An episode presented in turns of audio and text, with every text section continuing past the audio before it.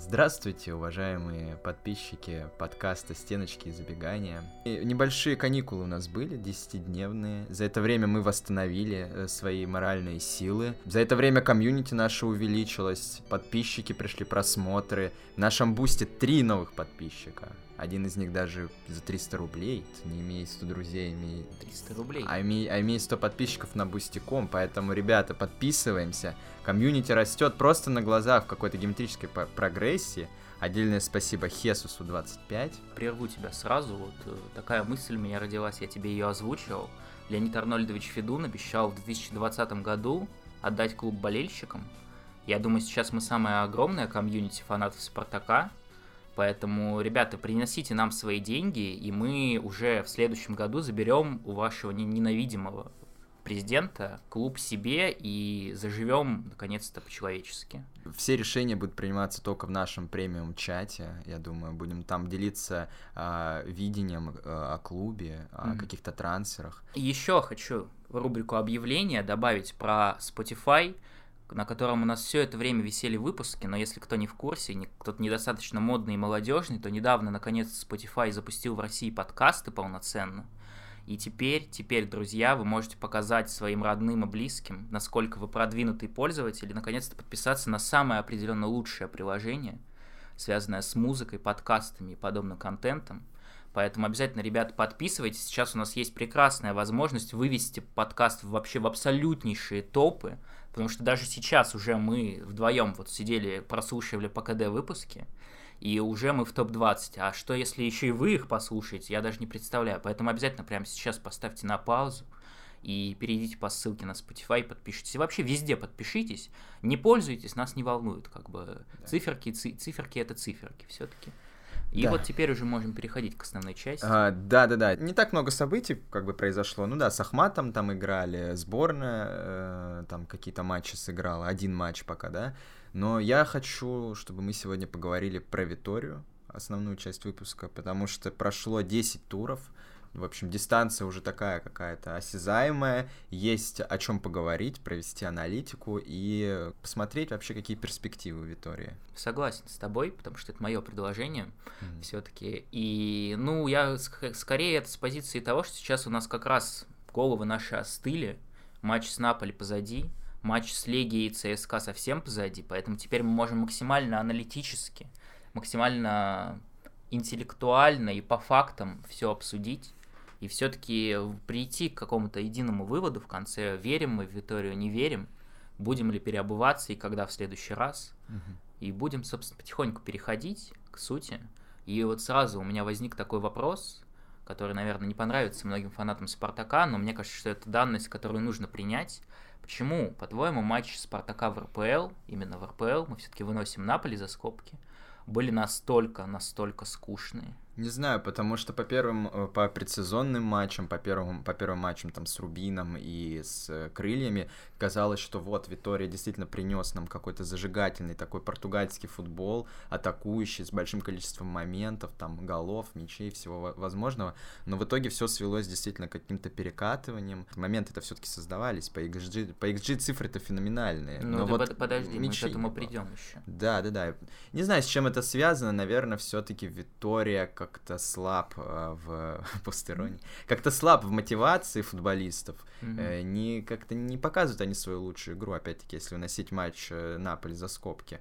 Mm-hmm. В, в этом мне видится проблема, а ты как считаешь? Ну, то есть ты как большой аналитик видишь проблему в том, что глаза не горят. Да, естественно, как все вот эти Меркины, Барзыкины, я, в принципе, с ним, аналитик с ними в одном ряду, и я, да, mm-hmm. Кареру надо, который бы наорал, вот, Угу. Я надеюсь, сейчас Вадим Лукомский, который, как оказалось, слушает все наши выпуски в полном восторге и уже записывает все в конспекты. Mm-hmm. Я что могу сказать по этому поводу? Вот если переходить к следующему тейку. Спартак, если взять голую статистику прямо сейчас, причем буквально там любую, это, грубо говоря, лучшая обо- по обороне команда чемпионата. Спартак меньше всех допускает у своих ворот, по ожидаемым пропущенным голам Спартак с отрывом, там, по-моему, 5 должны были пропустить, пропустили 8. Э, меньше всех бьют по воротам Спартака, меньше всех там в штрафную проникают. Вот все вот эти показатели, по-моему, по всем Спартак либо первый, либо близок к первому месту.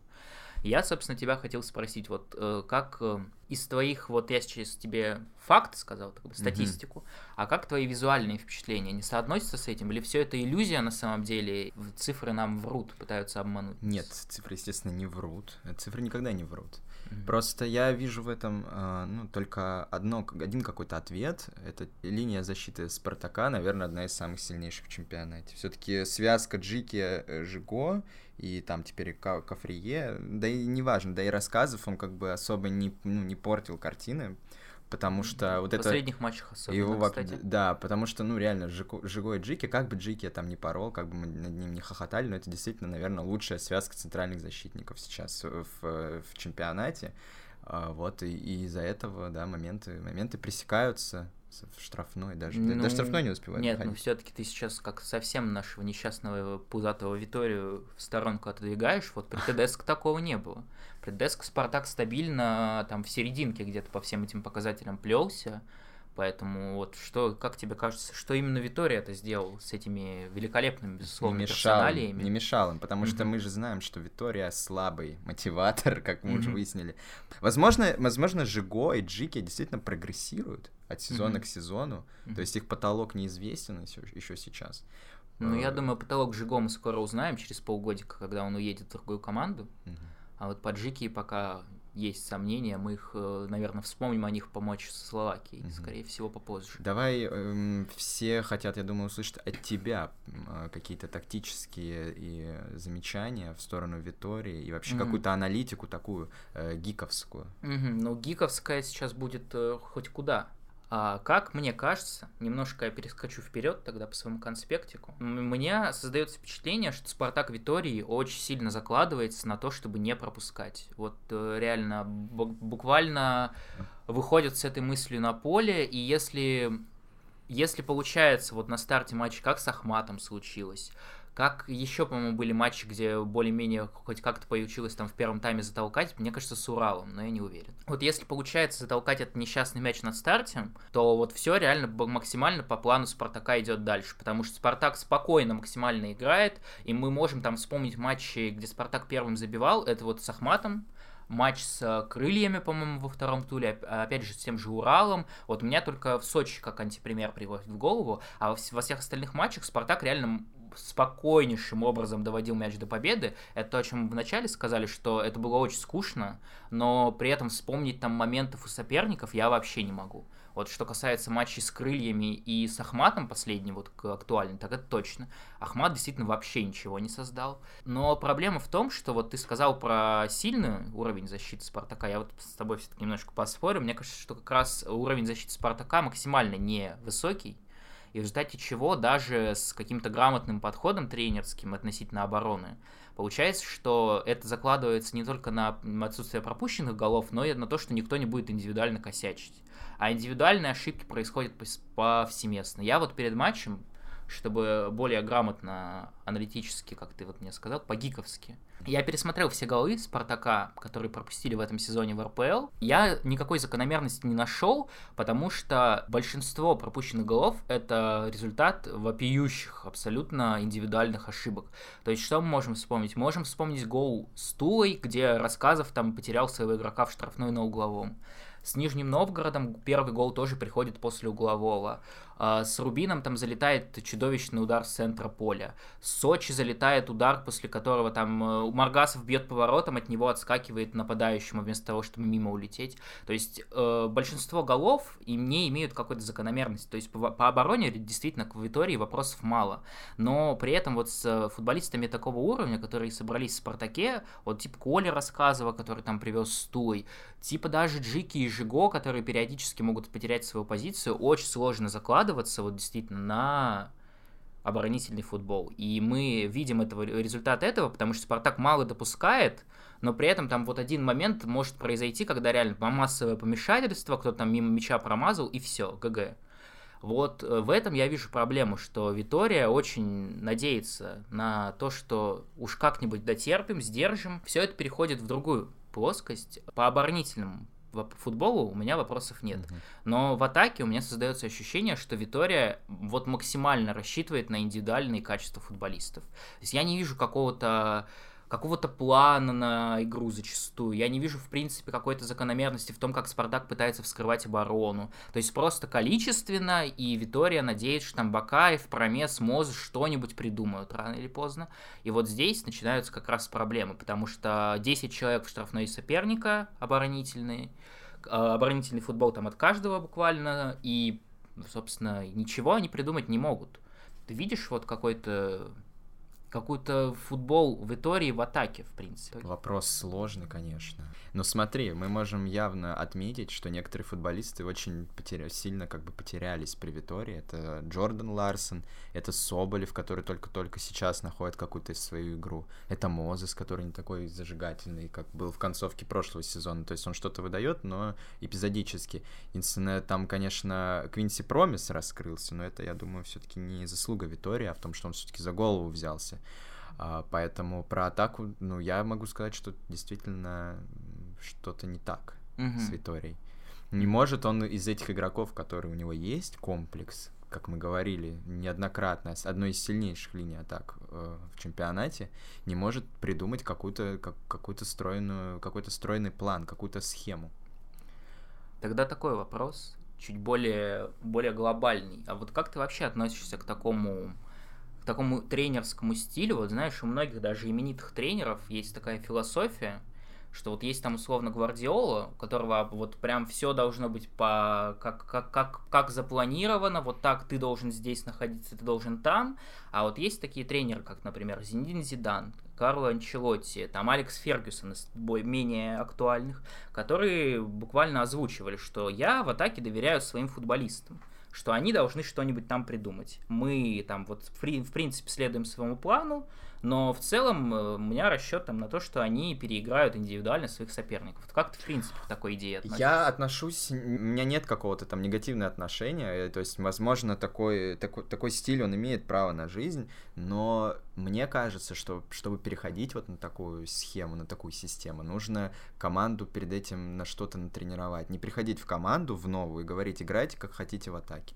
То есть, что ты, как все фамилии, которые ты озвучил, что Фюргисон, что Гвардиола, что Зидан, они в своих клубах не на один сезон задерживались. Я не думаю, что Фюргисон, придя в команду 30 лет назад, сказал, что как бы, ребята, играйте как хотите. Он сначала выстроил плюс-минус какой-то рисунок, начал доверять своим игрокам, соответственно, и вот они какой-то результат показывали. Я все-таки считаю, что когда ты приходишь в новую команду, команду, которая играла неплохо в атаке, необходимо как-то что-то выстроить, или хотя бы не растерять то, что было, а не отдавать все на откуп игрокам. Такое впечатление, что в последнее время, кстати, игроки Спартака выкупили, что Витория от них ничего не требует, перестали mm-hmm. как-то вот, знаешь, запариваться на, да, на строгость линий, каких-то там э, стройный рисунок в атаке, и действительно начали играть индивидуально, и начало получаться, на самом деле, мне так кажется. Ну вот, Херня. видишь, в последнее время как раз создается впечатление, что Витория, ну не мы первые, естественно, это озвучиваем, первое, кстати, это озвучила Юрина Тактика, ты про это уже давно говорил, еще давнейшем каком-то нашем выпуске,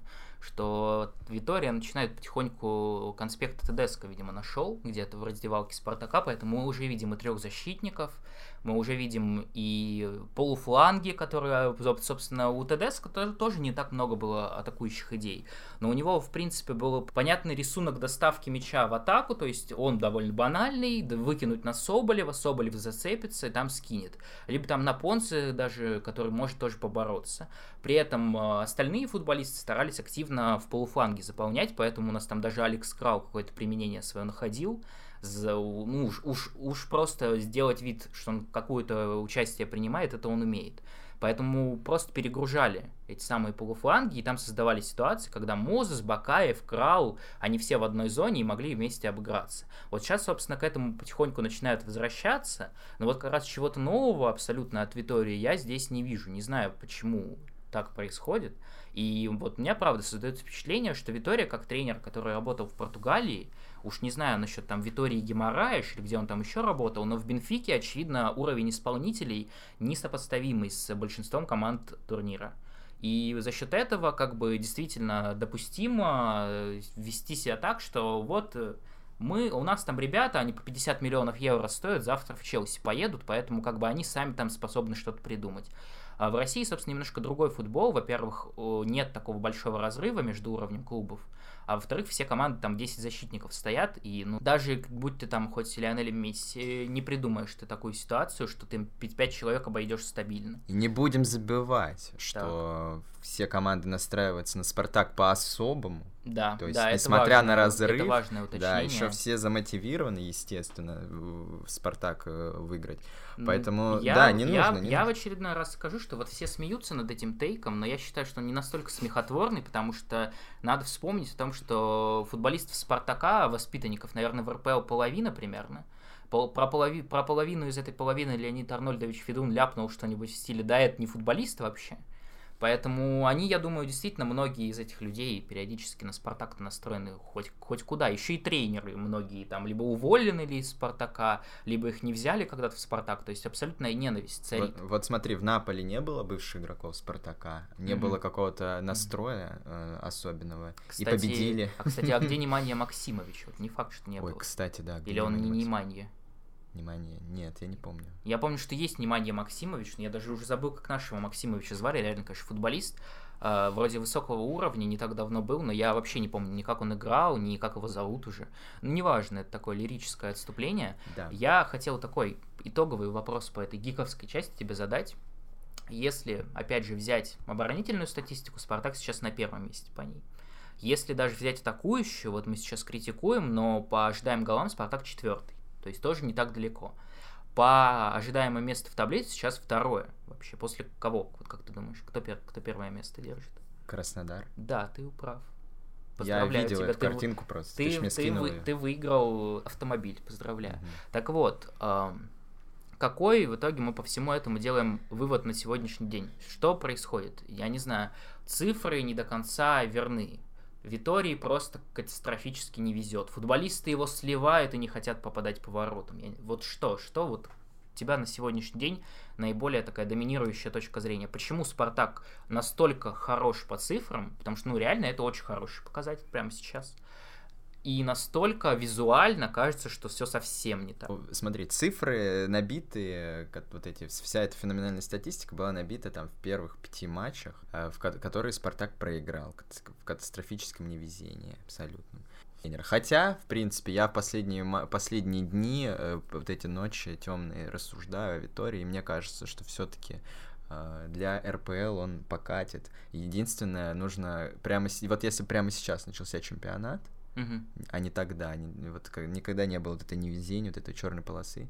Виторию бы вообще по-другому воспринимали. Вот представляешь, начинается чемпионат. ну, Первые матчи Витории были бы Наполе, Ахмат, Урал, там. Мгм. Все как Мгм. круто было бы. Да, было бы. А то есть, если бы потом проиграли, то уже не так страшно. Да, ну потому что смотри, сейчас просто вспомни, какой был календарь на старте, который, когда Мгм. нужно было 5 первое место занимать, и хер с ним, было бы 0 XG, там, э, де- 10 пропущенных мячей ожидаемых, но если бы они взяли свое, а потом бы посыпались в сложном календаре, мы бы вообще по-другому сейчас говорили, вообще контекст ситуации был вообще кардинально другой. Мгм. Поэтому для Витории, да, мы подводим, конечно, черту по, по первым 10 турам, но экзамен у Витории впереди важнейший. То есть это Зенит, Динамо, Лестер. Да. Я хотел последнюю мысль озвучить. Э, Собственно, я вот тебя спросил, рассчитывал, что ты такой же умный, как я, но ты не дошел до этой мысли. Как и не дошли до этой мысли все вот люди, которые активно репостят эту информацию про второе место, по там ожидаемым очкам, про первое по обороне и так далее. По-моему, в чем здесь главное, главный такой, как это называется, это даже как-то называется, какой-то не фактор статистики, но, в общем, об- обман, какой-то мираж статистический. Я это так назову, статистический мираж в чем? В том, что Спартак был с очень простым календарем, и все, по сути, из топ-5, там, кроме Сочи, наверное, с ними Спартаку еще играть дальше. Я так и сказал. Не совсем, не совсем. Хорошо. Ты не совсем все связал с набранными ожидаемыми Понял, очками. хорошо. А, И вот как раз там действительно будет Динамо, будет Зенит, будет Локомотив, будет Краснодар. То есть, если я не ошибаюсь, это реально сейчас команды, которые находятся в топ-5, в топ-6, то есть все они. И вот все они сейчас у Спартака впереди. И там, очевидно, при любом результате эта статистика провалится. И уже после 15 туров, я думаю, мы будем видеть Спартак там на каком-нибудь четвертом-пятом ожидаемом месте. Ну, вот такой у меня прогноз. По результатам пока непонятно. Но теперь уже действительно перейдем к этому. Как ты и сказал, у Витории впереди решающий, по сути, отрезок. Это будет Лестер, Динамо и Зенит. И вот давай так сначала. Чего ты лично ждешь от этих матчей? А, я, во-первых, жду обязательно. Кроме зажигательного футбола, естественно. А, да, о, господи, его еще кто-то ждет. Только с Наполи, вот в ответной игре, я думаю, будет что-то прекрасное mm-hmm. в исполнении Наполи, а, в первую очередь. Я жду матч с Зенитом, естественно, как э, ненавистник Санкт-Петербурга. Mm-hmm. Для, вот для Витории вот это на самом деле будет экзамен. Потому что при любом результате практически будет очень много разговоров. В том числе, если, не до... если каким-то чудом мы выиграем «Зенит», э, Виторию скажут, все, да, его надо на 10 лет оставлять, и он в следующем же матче проиграет. Ну, то есть, возможен такой, э, такой сценарий. Но, вероятнее всего, с «Зенитом» очки набраны не будут. вот. Помимо самого поражения и разговоров вокруг него, весь хейт на Виторию, он умножится на x3.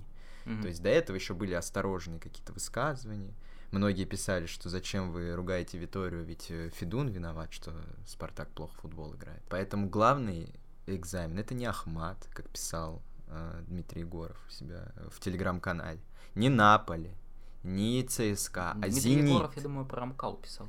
Нет, нет, нет, действительно, он после матча с Наполи, после такого матча, этот э, да. юродивый написал, что да впереди матч с Ахматом, вот это действительно будет важно. Друг мой, я тебе вот хочу такую мысль озвучить, что если почитать большинство журналистов, там, телеграм-каналов, без хейта какого-то к ним говорю, но именно относительно Спартака, э, фразу «самый важный отрезок», «самый важный матч» употребляют примерно раз в пять матчей. То есть там стабильно наступает какой-то вот, вот теперь-то важнейший отрезок, потом важнейший отрезок кончается и внезапно наступает новый.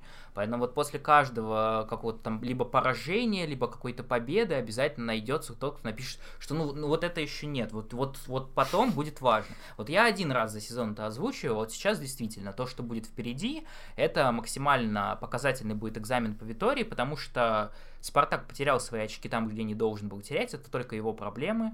При этом я не могу на сегодняшний день сказать, что я видел хоть один цельный матч Спартака против действительно сильного соперника. Наполе только. Ну вот, видишь, а назвать ли матч Наполи, Наполи цельным? Потому что, ну, первые 20 минут Спартак насиловали.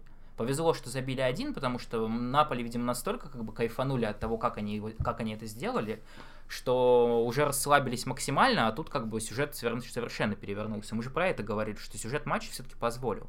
Конечно, мы в полном восторге все еще, и спасибо там и Витории, и футболистам, но надо понимать, что цельным как раз этот матч назвать сложно. Был матч с Рубином на старте, который, в принципе, был хорошим, до сих пор так считаю, но вот э, не сказать, что там Спартак действительно настолько переиграл Рубин, чтобы жаловаться до сих пор об этом. Да и Рубин какой как-то тоже сдулся. Ну и Рубин в итоге мы видим, да, да, пока что тоже не сказать, что выглядит максимально монолитной командой, как хотя бы в прошлом году.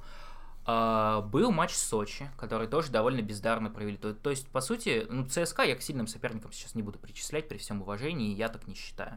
Вот было, по-моему, вот три важных матча, три сильных соперника, Наполи, Сочи, Рубин, и в этих матчах Спартак чего-то цельного не показал. Да. Но Поэтому... это даже далеко не Динамо и Зенит. и понимаем. это даже далеко не Динамо и Зенит, но что касается Рубина и Сочи, да. ты имеешь в виду? Да, ты да, не про да, Наполе. Да, да. Нет, я... Вот, э, поэтому как раз вот в этом матче будет максимально показательно то, как будет выглядеть Спартак. Я готов принять всю эту идею с оборонительным футболом, если оборона Спартака будет также смотреться более-менее достойно, как в матчах с даже с Сочи, даже там с Рубином и со всеми вот подобными командами. Но если она будет смотреться как матч с Зенитом, как с Наполи, тогда зачем это все? И я не понимаю. Поэтому вот все впереди. Ты, Максим, кстати, ответил частично на один из моих следующих вопросов. Э, я хотел тебя спросить, все ли простят вообще Витории за победу над Зенитом? Потому что матч с Зенитом, по-моему, будет третьим в списке. Сначала Динамо, потом Лестер, потом Зенит. Вот э, представляешь ты себе ситуацию, что Спартак проигрывает Динамо, причем так хорошенько проигрывает, допустим, проигрывает Лестеру, то есть Лига Европы тоже становится под большой вопрос уже тогда, и внезапно обыгрывает Зенит. Виторию прощают все и навсегда или как? Так, по-моему, матч с Зенитом 29 октября, насколько да, я помню. Да. И мы знаем из некоторых источников, что до 1 ноября, по-моему, Витория, с Виторией невыгодно э, разрывать контракт. Может, даже до 15 если да, не ошибаюсь. до 15 Но anyway, мне кажется, если Зениту все-таки, даже если... Нет, понятно, если Зенит выиграет, все, Витория до конца сезона пропердит. Угу. Да, даже если из Лиги Европы вылетят, уже матч Наполи ему запомнят надолго уже. И останется в памяти не только фанатов, но и руководства. И при принятии решений тоже это будет э, во внимание как-то браться. Я лично прощу, на самом mm. деле. Mm-hmm. Потому что когда последний раз выигрывали Зенит? При Массимо Каррере. Вот. Если вот. говорить про, естественно, вот. ну, как бы мы уважаем Кубок паре матч премьер, фанбет Кубок, или как там это все до этого называлось, но все-таки в официальных матчах, по-моему, после Каррера не выиграл никто. Да. Э, матч Зенит-Спартак будет, э, ну, это исторически, да, действительно, последнее время очень такая важная дата, она сверх, это сверхважное дерби. И поэтому и я, и все фанаты, и руководство закроют глаза на огрехи Витории mm-hmm. на старте турнира и простят ему и дадут еще поиграться в Москве. Mm-hmm. Я тогда отвечу так, вот э, сегодня подведу итог своих переобуваний постоянных и как бы лишу себя отходного пути, даже при победе над Зенитом, я вот заявляю такое. Для меня вот в этих трех матчах минимальный результат это 4 очка. Неважно, где они будут набраны, с Динамо и Лестером, с Лестером и Зенитом, там, с Зенитом и Динамо. Вот если Спартак набирает 4 очка, значит, окей, я готов там при, проникнуться идеями о том, что Витории просто не дали времени, ему надо побольше, и как бы верить, ждать дальше до перерыва как минимум, а там и дальше, скорее всего.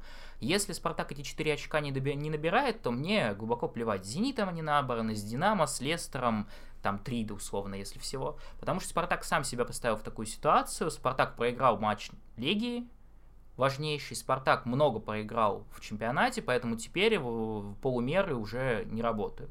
Поэтому, по-моему, должны цепляться за очки. Максимум одно поражение в этих трех матчах допустимо. Если будет больше, я считаю, что это прощание с Виторией. Ну, вот лично для меня. Я не говорю, что там Федун так сделает. Но 15 ноября вполне возможно. Федун в любом случае это сделает, потому что там Зарема по духам сидит каждый день уже говорит, да Виктория этот, он сейчас еще что-то выиграет. Леонид, Леонид, пока он еще не выиграл. Вот. Поэтому вот, 4 очка это минимальный предел. Если его не будет, значит, я считаю, что с Виторией Спартаку не по Слушай, это одна из самых грамотных мыслей по поводу будущего Витории, которую я слышал. Про Спасибо 4 большое. очка, это очень в точку. И да, я думаю, никто бы до этого не додумался. Спасибо ни я, ни, мои, ни наши слушатели. Угу. А... Не, ну наши слушатели-то, безусловно, задумались. Да, особенно... Особенно те, кто платят нам деньги и сидят в нашем премиальном чате, где у нас... Где э, прямо сейчас какие-то сообщения. Вот мы записываем, а прямо сейчас были какие-то сообщения. Хочешь вот. прочитать? Ну давай, да. прям во время... Да, такой интерактив.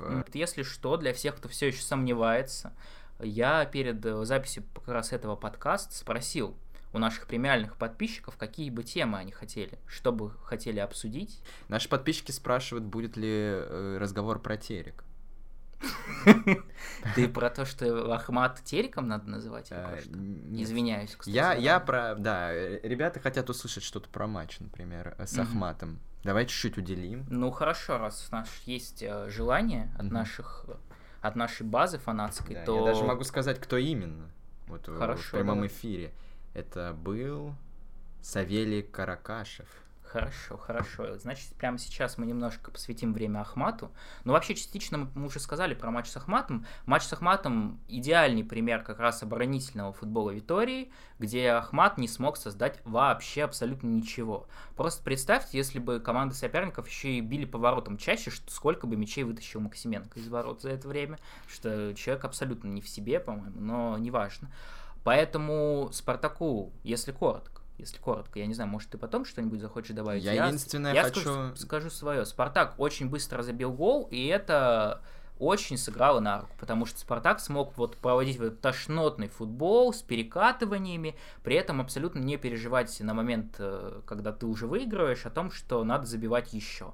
Поэтому Спартак не дал ничего создать Ахмату. Это здорово, наверное, потому что это не самая простая команда чемпионата. Хотя в матчах со Спартаком, ну вот только последний до этого могу вспомнить, когда что-то у них загорелось. А в принципе матч с Ахматом не так часто превращаются в какое-то зрелище, но все-таки. Uh, не дали ничего создать, забили свой момент на старте, при этом не могу сказать, что после гола создали хоть что-нибудь в воротах Ахмата в свою очередь. Подписываюсь, подписываюсь под твоими словами, но все-таки нужно а, один факт зафиксировать о том, что наконец-то Александр Соболев забил с игры. Кстати, да. И по поэтому, возможно, это некий ренессанс, ренессанс его бомбардирского, бомбардирской карьеры. Сейчас мячи польются, как из рога изобилия. Очень хочу, чтобы, например, Соболев забил какой-нибудь важной команде, как раз-таки из этих трех, вот Динамо, Лестер, Зенит. Опять-таки мы знаем, что Понце у нас травмирован до минимум там до Нового года. ну говорят. вот ты сказал, что не очень ярко пока выглядят э, Соболев и Ларсон. Ларсон, собственно, Ларсон восстанавливается. Вообще, да. Ну, у Ларсона сейчас да, еще и травма. повреждения. Я думаю, что по Джордану Ларсону, кстати, если чуть добавить, я думаю, что ему не очень повезло.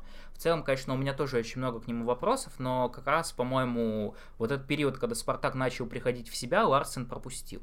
Кто-то в этом, конечно, видит закономерность и говорит, что вот как раз Ларсен перестал играть, и все пошло.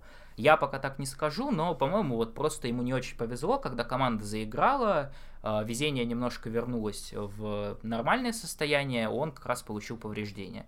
Поэтому не буду списывать все еще Джордана, но вот как раз скажем, что раз уж Понса у нас теперь нет, и вот это самое время для тех, кто в начале сезона себя не проявил, для Соболева, для Ларсена, набирать себе вестов на будущее, одному возвращаться в сборную, второму, получается, тоже, я думаю. Да. И там, куда там Джордан Ларсон собирается? Барселона, в Барселону, поэтому вот самое время, да. как раз ноль голов, я думаю, все-таки это не тот показатель, который... Хотя даже не знаю, учитывая, кого сегодня берут в Барселону, там может быть и я думаю, что там Джордан Ларсон бы сегодня мог бы спокойно да. залететь. А для Соболевого место в сборной все еще открыто. Да, место в сборной все еще нагрето. открыто. Мы про это, кстати, еще тоже, может, еще что-то скажем, потому что мы смотрели матч с Словакией. Да, да. Ну тогда мы по, по Спартаку завершаем. Да. И следует к следующему событию перейдем так по хронологии. Это матч сборной со Словакией.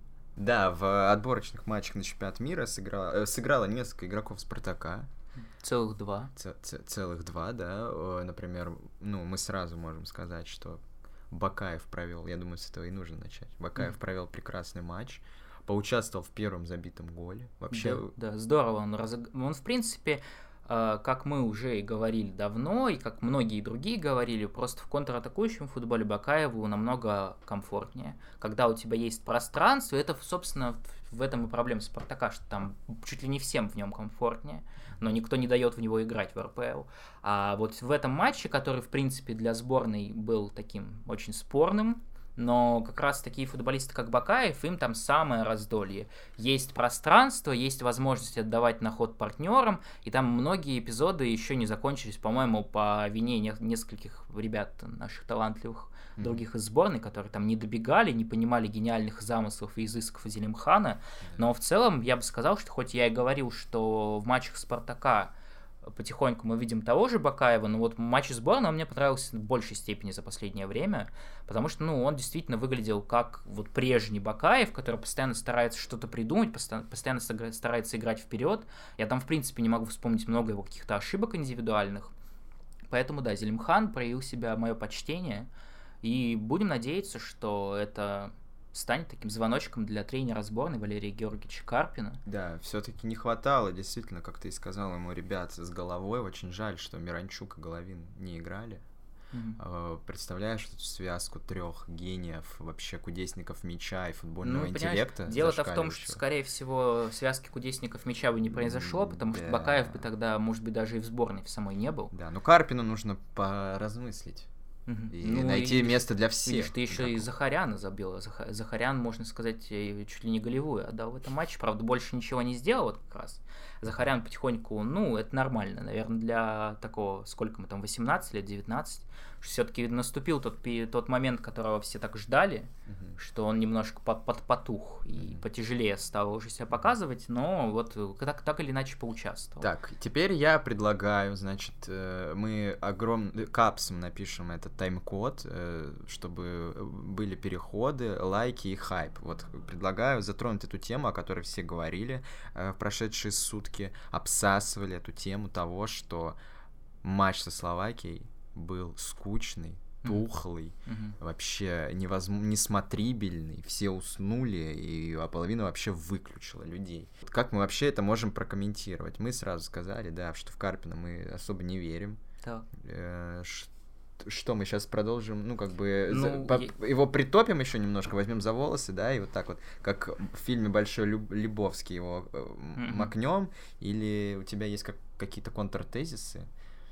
А мы будем спрашивать, э, где, где атакующий футбол, Карпин, Карпин? Он будет говорить ниже опускайте, еще не увидел.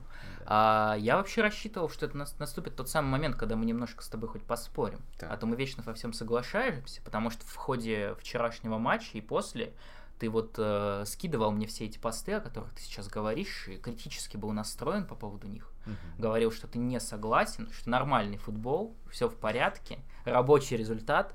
Вот, а я, как э, критик и хейтер Карпина со стажем, рассчитывал, что как раз сейчас мы с тобой устроим баталию, наконец. Так я же ничего не сказал, я просто озвучил заголовки, и тебе сразу задал вопрос. Я Мгм. свое мнение еще не озвучил. Ну, ты просто спросил мы, мы, Мы. что мы будем Ну говорить, хорошо, что ты будешь? И, ну, я буду говорить, что все так, все так, абсолютно все по делу. У Карпина приложили что надо, и все правильно, потому что надо держать свой язык поглубже, подальше и не, не так много болтать.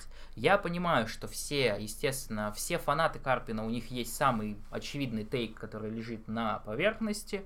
Ой, там кадровые потери, Головина не было, Миранчук не играет, а на краях защиты вообще Терехов и Сутармин. А я вас хочу спросить, а Терехов и Сутармин это что, не футболисты, что ли? Вот Терехов как играет в Сочи хорошо, а Сутармин вообще, у него такие показатели в Лиге Чемпионов, вы бы видели за Зенит. Поэтому вот я от- абсолютно отвергаю эту историю, что какие-то там проблемы помешали Карпину, потому что человек даже говорил не столько по атакующий футбол, он говорил про атакующий менталитет. То есть вот такая гениальная была сказана фраза, что вот нам не хватает атакующего менталитета, сборная должна там играть в атаку. И вот чего-чего в этом матче, а атакующего менталитета я не увидел совсем. Я увидел, как человек пытался истерически после гола заменять всех нападающих и полузащитников на защитников, а там Захаряна условно там на Фомина, то есть поглубже, поглубже, поглубже, даже если не только защитников выпускали. И как бы даже при этом все равно сборная России в обороне смотрелась ужасно, э, доп- допускали кучу возможностей, давали словакам сравнять счет, поэтому Россия не показала вообще никакой футбол. Если мы говорим про Спартак, что там Спартак пытается в оборонительный футбол играть, хорошо, у Витории реально у ворот мало что происходит у ворот Спартака, а у ворот сборной России несчастного Сафонова происходило очень много всего. Тут даже про обман статистики, опять же, можно сказать, потому что XG там невысокий, но это просто словаки реально кривоногие. Ну, то есть они там 9 ударов, это, наверное, Куцка несчастный с центра поля зачем-то бил в опасных ситуациях.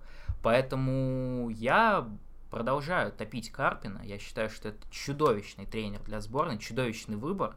Хорошо, что набрали, конечно, очки, но когда ты так много болтаешь, я как фанат Спартака, как человек, который поддерживает клуб Леонида Арнольдовича Федуна, могу сказать, когда ты так много болтаешь, всегда это бумерангом возвращается. Вот Карпин ляпнул, у него все атакующие футболисты выпали, а надо не извините, надо все равно соответствовать, я считаю. Вот с Хорватией я молчал, с Хорватией много кто вонял, э, я не был совсем согласен, потому что Хорватия все-таки сборная и посильнее, и на старте матча при этом Россия смотрелась здорово тогда, и по делу там могли и забивать даже, потом откатились, окей. Со Словакией более слабой сборной, более Менее именитый. менее именитый, бо- более исторически неудачливый. Я не знаю, я не помню вообще Словакию толком на крупных турнирах даже.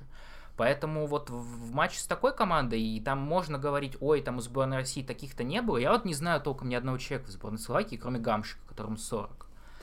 Поэтому я абсолютно хейтер Карпина. Я Мне тебя не понял, я понравилось. тебя понял. Я, когда тебе писал, скидывал все эти тексты, я ни в коем случае не пытался как-то спасти Карпина. Я просто хочу зафиксировать этот момент, что при Стасе вот такие матчи с 1-0, там 2-0, какие-то с какой-то невнятной игрой, абсолютно с какими-то ничейками, они не так, э, не так много было шума. Э, и Шум разводили только вот эти все либерально настроенные э, СМИ, типа Sports.ru и отдельные телеграм-каналы, ну вот, которые такие а, против власти, против всего такого, против э, вот этого подхода Черчесова, адмиральского, генеральского. Мне просто кажется, что футбол Черчесова и Карпина принципиально не отличается ничем. Что Именно. то несмотрибельно абсолютно, что другое. Поэтому, да, стоит Валер лишний раз макнуть в первую очередь за слова, потому что у него уже ну, есть какой-то отрезок, когда можно было. Это все-таки футбол сборных. Здесь можно за одни э, тавтологию, за одни сборы команду как бы поставить и какой-то футбол. Тем более против Словакии. Поэтому я в первую очередь вот хотел бы заметить, да, что Карпину отношение совсем другое. На него накинулись вообще все. Mm-hmm. И спортсовские подсосы, и телеграммовские. Я сейчас не имел Вадима Лукомского. Да, кстати. мы, конечно, нет, не про Вадима нет. Лукомского, потому что Вадим Лукомский, кстати... Он даже и не высказался, он, наверное, Нет, я читал у него в телеграм-канале, Вадим Лукомский же, кстати, вообще говорит, что он за сборную России-то особо не болеет, ну, он да. же болеет за сборную Беларуси. За сборную Лондона, Арсенал. Хорошо, да. Северного Лондона. Да, да, да. А, поэтому, ну вот он говорил, что ему сборная Карпина интересна именно не как сборная какой-то страны своей, а вот именно сборная Карпина. Вот ему интересен Карпин, то есть у него были такие оптимистичные настрой, оптимистичный настрой, при этом сборную он покритиковал, насколько я знаю. За этот матч сказал, что куда больше негатива все-таки у него. Ну, а, да, тут согласен. Потом, по, по, тому части, по той части, что ты сказал, действительно, у меня есть ощущение, что я не знаю по какой причине, но у Черчесова было определенное лобби. Я не знаю, откуда оно возникло. А лобби на телевидении, то, над чем многие смеются, там говорят, там, с особенно люди, что вот, да-да, ха-ха, мы там критиковали его тоже, находят какие-то свои посты там трехлетней давности и все такое. Но все-таки Черчесова очень в рамках старались критиковать. Даже когда Черчесов приходил в студию Матч ТВ и буквально их там чуть ли не на три буквы посылал, все равно говорили, вот, Станислав Саламович, человек вспыльчивый, кавказец, поэтому мы понимаем, что он там не в восторге от того, что ему там пытаются что-то предъявить, в какую-то ситуацию его поставить. И в любом случае все равно Черчесова всегда как-то выносили за скобки и так аккуратно, аккуратно. Даже если что-то не так, то вот по матчу такой, был бы такой же матч у Стаса сейчас, сказали бы, что там да, футбол, конечно, не очень был, но там большие потери, опять же, и, по, и вот все-таки Станислав Саламович уже показал, что он может добывать результат. Главное, что это продолжает, что результат дальше идет. Ну вот о чем и я, да, да. Поэтому, да, есть определенный момент лицемерия, я его действительно тоже наблюдаю, я не знаю, как это объяснить, потому что, ну, окей, Карпин сейчас тоже тренер сборной, то есть по какого лобби у него нет по сравнению с Черчесовым, я не совсем понимаю. Может быть, действительно, все комментаторы и эксперты Матч ТВ были так очарованы успехом на чемпионате мира, и не могли никак от него отойти, и действительно от души там пытались как-то за Стаса притопить. Ну, вот не могу этот, э, эту истерию объяснить.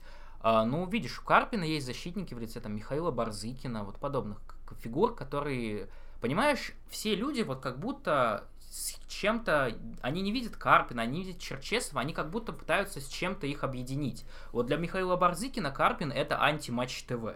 То есть там человек, он там посылал Черданцева, Черданцев на него его ненавидит теперь. Он ушел там с Матч ТВ с каким-то скандалом. Он весь такой из себя прогрессивный тренер, вечно там рубит правду матку про слепых судей и все такое. То есть для Барзыкина это такая важная фигура, которая как будто с ним заодно.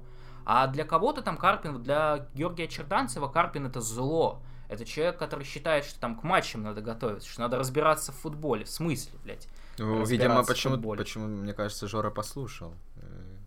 Э, замечание Валеры Карпина про разбираться в футболе, в футболе и бросил. Да, и бросил, просто, и бросил просто пытаться, потому что был вообще ферический матч с Лацио, Локомотива, я чуть не умер со смеху. Реально, Георгий Черданцев просто уходил примерно в 10-минутные рассуждения, касающиеся того, как там выглядят сектора фанатов Лацио, сектора фанатов Локомотива, и как вообще там в Риме обстановка Да, произ... минуты до 18 состава озвучивал. Да, поэтому он, нас, он действительно настолько отвлекался уже, что даже на составы времени не находилось. В общем, так фиксируем, что к Карпину действительно существует некое особое отношение. На первых порах обычно к тренерам снисходительно относятся. К Карпину как-то не очень снисходительное отношение. От тех как раз вот что удивляет, э, казалось бы, всегда на Матч ТВ а максимально позитивно настроены к тренеру сборной Его никогда не критикуют почти. То есть всегда как-то стараются держать рамки. Вот мы по Черчесову за последние годы к этому привыкли. Поэтому теперь, когда мы видим критику от тех, кто в принципе на критику был долгое время не способен, это удивляет. Да. И, но при этом, но при этом я остаюсь э, хейтером Карпина, мне плевать, кто его еще хейтит. Я про это говорил изначально, до того, как его назначили, буду говорить после. Карпин мне не нравится ни как тренер, ни как э, человек, не как эксперт, и мы опять же видим, что даже он еще толком ничего не успел натворить, а уже за слова его ситуация немножко допритянула. А как мужчина тебе нравится? Ну, как мужчина все-таки нравится скорее. Но это уже мои предпочтения, они никого не касаются. А вот, вот, я вспомнил такую одну важную деталь. У нас в сборной мы все-таки это уже обсуждали. Каждый матч новый капитан. И теперь какой-то флешмоб появился, что теперь все футболисты еще озвучивают, что я готов быть капитаном тоже, я тоже готов. Вот Антон Заболотный тоже сказал, что он готов при, принять капитанскую повязку. А с каким настроением ты однажды включишь футбол, и когда ты вот что ты почувствуешь, когда увидишь капитанскую повязку на плече Антона Его Величества Заболотного? Я могу только тогда, тогда воскликну «Мир Трудмай», потому что вся эта история с э, равными правами в команде напоминает какую-то такую социалистическую модель, э, модель управления, скажем так. Валерий Георгиевич, конечно, продукт советской эпохи, но настолько, что ли, получается? Ведь ну, он в Европе Видишь, как играл. раз, как раз э, всегда воспринимался Валерий Георгиевич как человек антисоветский такой. Угу, То угу. есть такой бунтарь. Поэтому действительно удивительное решение.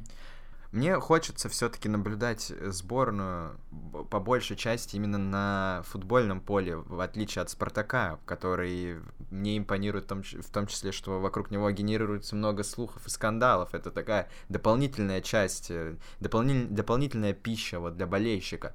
Про сборную я не хочу много читать, и вот эти какие-то постоянно нововведения слушать э, про капитана, там неважно, про то, что в сборной все равны. Там про что? Про лишний вес. Там про вот, лишний вот, вес. Вот про лишний вес э, вообще странная история, потому что, опять же, много кто ее обсудил, но я, правда, не понимаю, окей, в «Спартаке», там, в Ростове, в футбольных клубах, я понимаю, когда ты постоянно держишь под контролем футболистов, и ты им там какую-то диету устраиваешь. В сборную человек приезжает сколько раз в месяц? Там раз в два месяца иногда.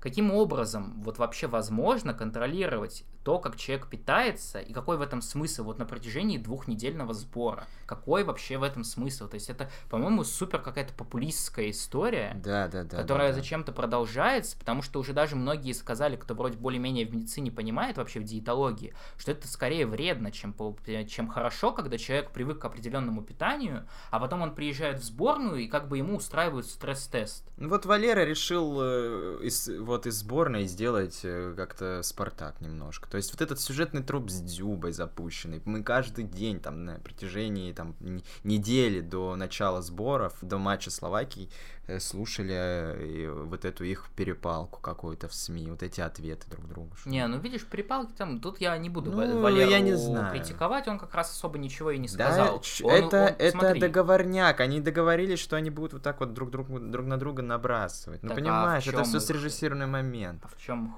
этот что? Не... Польза какая? Потому что они хайпажоры. А-а-а. Они тщеславные ублюдки. Они хотят, чтобы про них больше говорили люди, о них писали, о них не забывали, понимаешь? Вот э, я это только вижу. И сборная в Дом 2 превратилась. При, при Стасе было по-другому. Я уже скучаю по Стасу. Ну, я думаю, все скоро начнут скучать по Стасу, когда проиграют Словении, например, как в старые добрые. Да, да, да. Ты ждешь э, это? Как там говорил Леонид Федун? Э, будем смывать позор прошлых лет? какого-то там года, 2011-2010, ждешь э, смыва позора 2009? А, да, замиранием сердца вспоминаю то, то, по-моему, лето это было, да? Я, кстати, не понимаю еще, почему Юрия Жиркова не вызвали, потому что, насколько я помню, ну, очевидно, он играл в том матче, по-моему, он даже красную карточку умудрился получить, наверное, единственную в своей карьере. Поэтому, мне кажется, дед, сердце деда бы билось в 10 раз чаще даже сейчас, если он, Но он снова к сожалению, травмирован, насколько я знаю.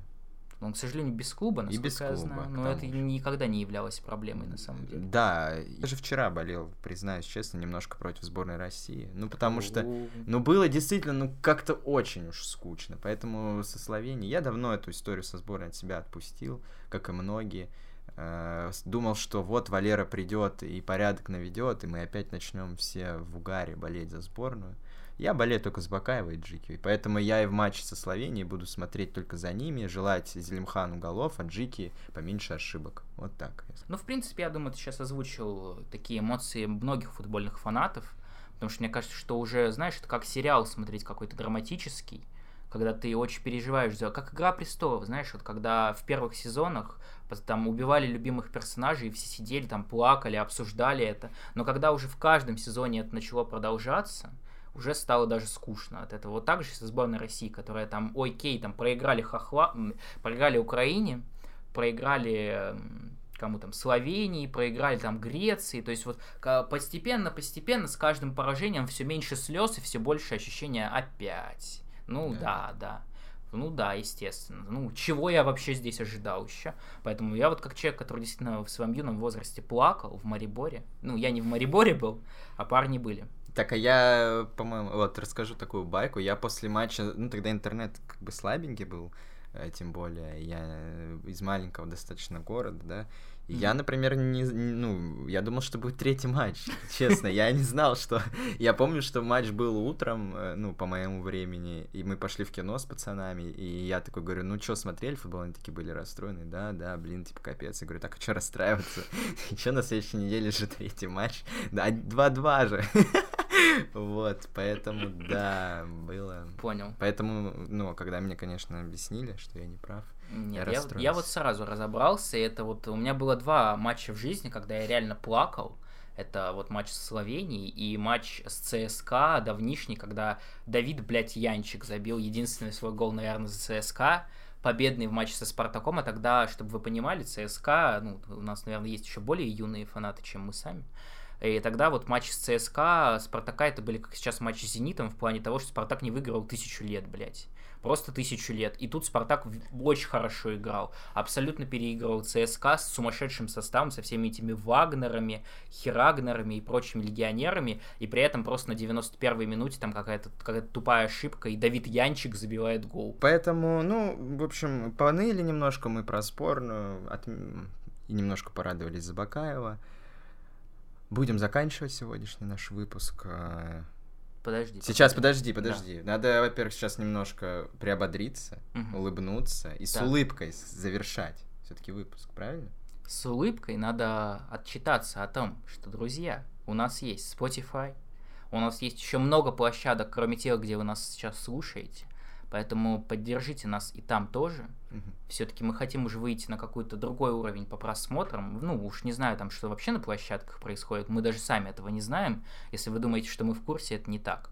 Вот только про YouTube мы знаем, но вот хотя бы на YouTube, который мы видим, хочется выйти на тысячу подписчиков. Ой, на тысячу подписчиков, конечно, тоже, но на тысячу просмотров какую-то более-менее стабильную. Поэтому, если вы смотрите это на YouTube и видите, что не тысяча, идете показывать своим родным, друзьям, скидываете, говорите, включи, послушай, очень интересно.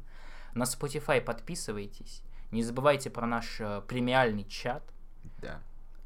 Будем, наверное, про премиальный чат говорить э, в каждый раз. Какие-то, может быть, рубрики с премиальным чатом. Может быть, давай сделаем, как это в модных э, зарубежных подкастах, рубрику Mailback, вопросы от подписчиков. Будем туда вкидывать э, перед записью сообщения, мол, ребята, записываем, давайте какой-нибудь вопросик. И будем на него отвечать. Как тебе идея? Великолепно. Сейчас еще такой интерактив байт на комментарии. Друзья, если вы наш большой фанат, вы дослушали до этого места, обязательно напишите в комментариях, потому что мы, если что, очень нам приятно, когда многие из наших таких стабильных комментаторов, которые у нас уже появились, и они пишут уже там, только у нас выпуск выходит, а у них, видимо, уведомления даже стоят, и они там через 5 минут уже пишут, что вот, там, лайк за то, лайк не глядя, там, лайк за это. Поэтому это нам очень приятно, если вы думаете, что то, что вы нам не приносите деньги, мы вас за это не любим. Мы любим вас, но по-своему. А, поэтому, если вдруг вы все это время нас смотрите, но при этом не писали ничего, никак о себе не давали знать, но вы нас за что-то любите, обязательно напишите, за что, что вам нравится в нас. Да, если что-то не нравится, то не пишите. Но пишите, но мы это удалим. Да, да. Поэтому будем вот на этой приятной ноте заканчивать. Да, прощаться все. с друзьями. До свидания. До свидания, друзья. Берегите себя, коронавирус опять вернулся. На улице уже прохладно стало. Одевайтесь теплее, чтобы победы Спартака встретить э, в здравии. Все, до свидания.